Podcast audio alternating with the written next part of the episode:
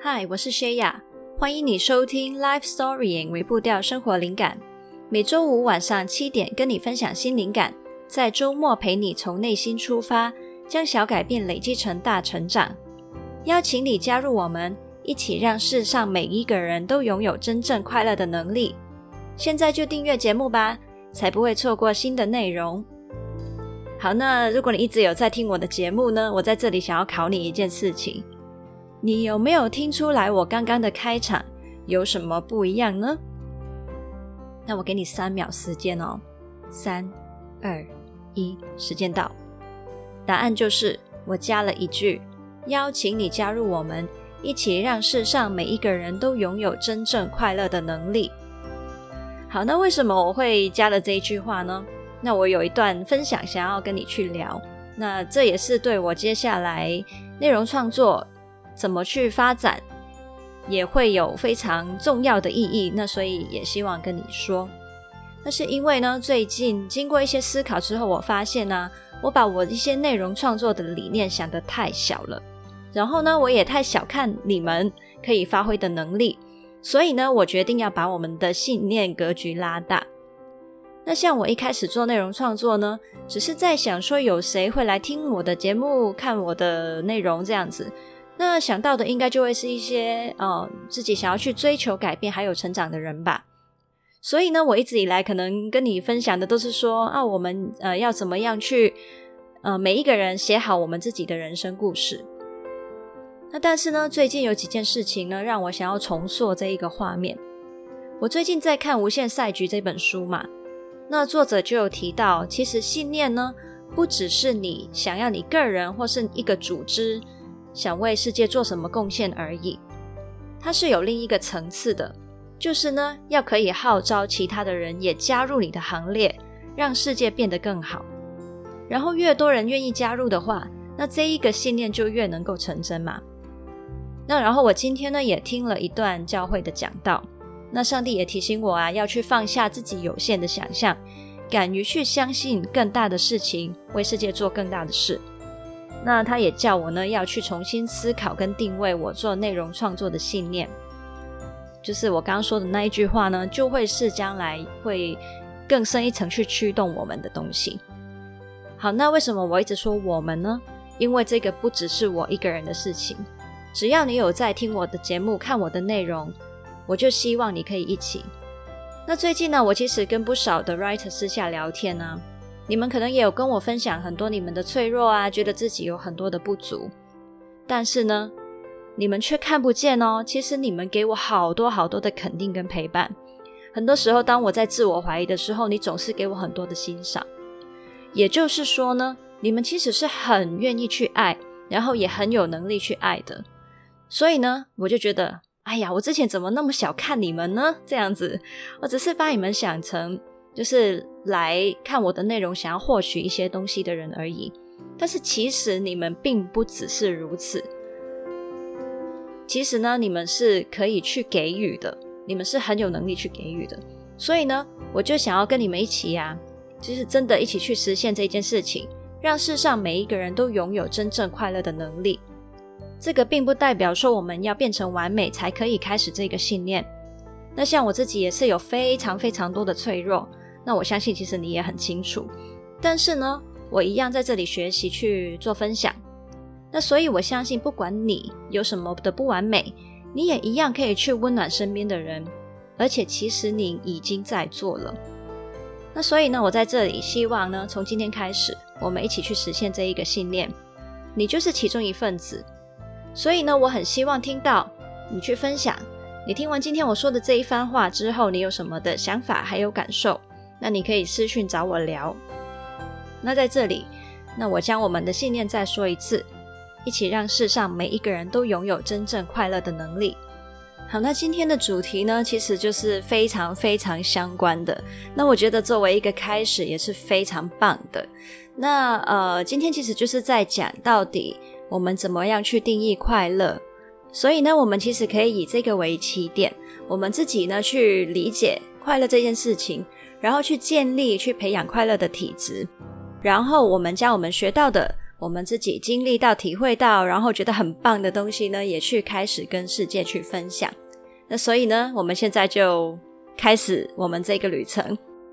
那在我开始分享对快乐的想法之前，我想要邀请你自己也花一点时间去思考一下你对快乐的看法还有定义。那其实最近的疫情啊，或许真正就是一个很好的机会，去震荡一下我们对快乐的体会。可能我们一直以来我们看到的那个快乐，原来还不是本貌。那这些变化呢，正好是我们学习的机会。好，那接下来呢，我就会问你几个问题，你可以在问题的后面的空档里面，在心里面回答自己。第一，你觉得你的快乐是从哪里来的呢？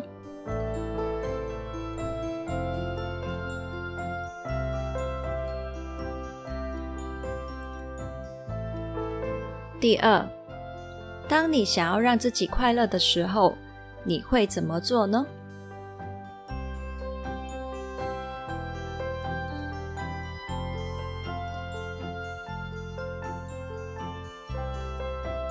第三，最近让你不快乐的原因有哪些呢？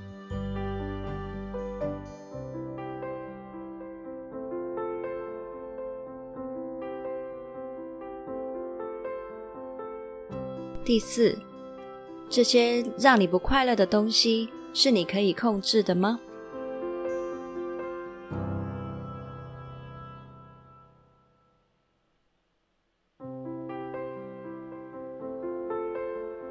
第五，你有见过内心的快乐很安定的人吗？他有什么特质呢？你认为他的快乐是建基在哪里呢？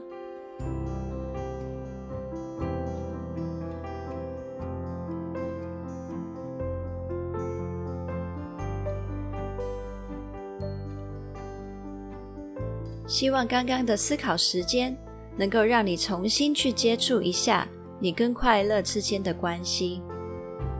在疫情之下，很多人不快乐；在社会不同的变化下，也有很多人不快乐。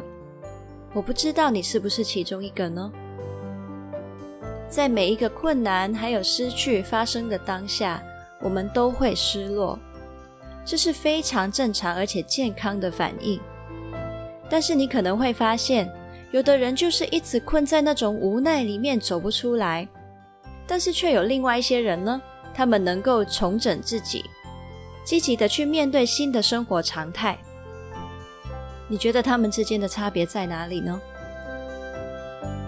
那我们即便不讲一些近年发生的这一些大环境的大事，我们讲一下个人生活层面，有的人会因为自己的际遇。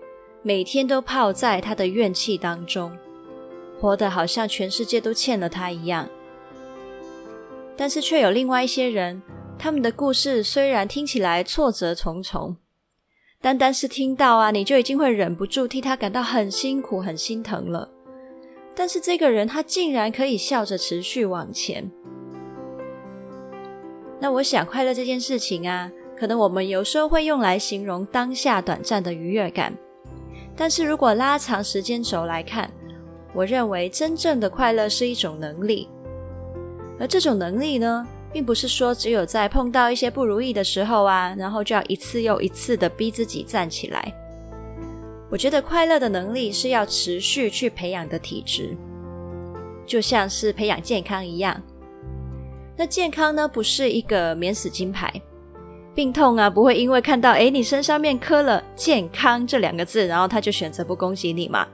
但是呢，有健康的体质啊，那当病痛找到你的时候，你就能够比较快的去抵御它，让它不要变得更严重，而且呢，你可能会更快的痊愈。那练出快乐的体质，当一个快乐的人也一样，你还是会碰到不同的人生不如意。你一样会碰到停水、停电、朋友翻脸、失业、分手、股票大跌这些的人生起伏，但是你会更知道怎么在挫折里面去照顾自己，把快乐的来源建造在内心里，而不是寄放在一些不可控的外在因素上面。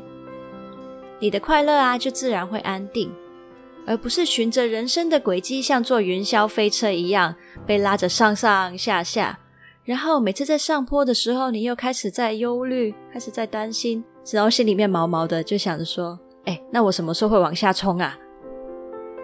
好了，那到底要怎么样去培养快乐的体质呢？我自己呢就整理出了呃一个快乐的配方，里面包含了三道温柔而坚定的力量，是我认为我们可以去培养的，分别是自我疗愈力、感受力还有感恩力。那这三道的温柔而坚定的力量呢，我一个一个来介绍。先说自我疗愈力。如果啊，建造快乐就像是盖一栋房子的话，那自我疗愈力就是一种把快乐建基在对的地方的能力。那不是每一块地的地势跟地质都适合拿来盖房子嘛？也同样的，不是每一个资源都适合作为我们快乐的来源。你会发现啊，有些人他买东西买很多，吃很多，拥有很多，沉迷在某一些兴趣里面。不断地打造更大的成就，赚更多的钱。这样呢，就像是他们想要把房子盖在一池的流沙上面。他们一边很努力的建，一边发现房子一直在往下沉。然后呢，他们又一直在继续往上建造。但是呢，房子根本没有盖起来过。而他们的快乐也就是那么空虚。因为看到很多次，好像盖出一点房子，有一点点短暂的快乐发生过，所以他们才会想要继续这样建下去嘛。但是房子却很快又会消失了。那所以这是真正的快乐吗？再来，有的人选择不断地把房子盖在超级地震带上面，常常房子建好没多久，地震又把它震倒了。那这些人很有毅力哦。努力不懈的在每一次的地震之后，又再重新的去建造。只是呢，每一次房子，哎，盖好住不久啊，又倒了这样子。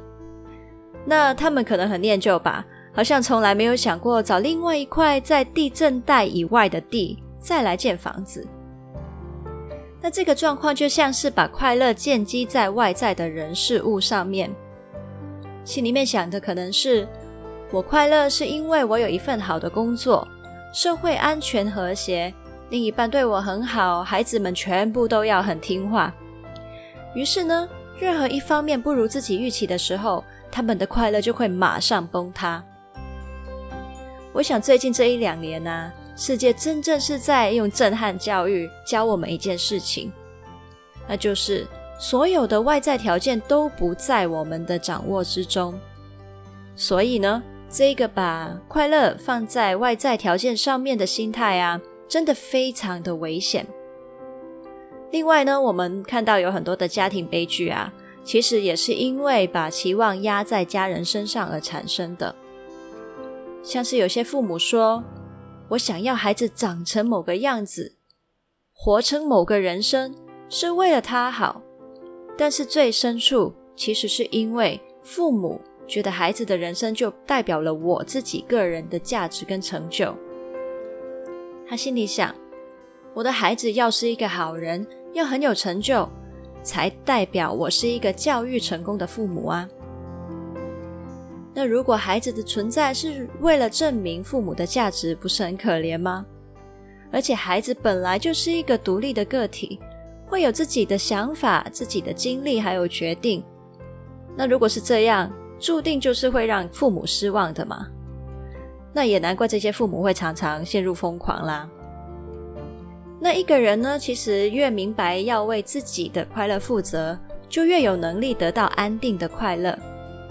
你不用等一，你不用当一个等待被拯救的公主，你自己就可以成为披荆斩棘、脱离牢笼的王子。自我疗愈力啊，就是把快乐建造在安定的地方。并且为自己的快乐负责的一道力量。那第二道力量，感受力，就是这一栋快乐房子的设计师。当你有了感受力，你就会知道你自己需要什么，喜欢什么，然后才会设计出适合你的房子。感受力比较抽象，那我先定义一下，它有分两个方面。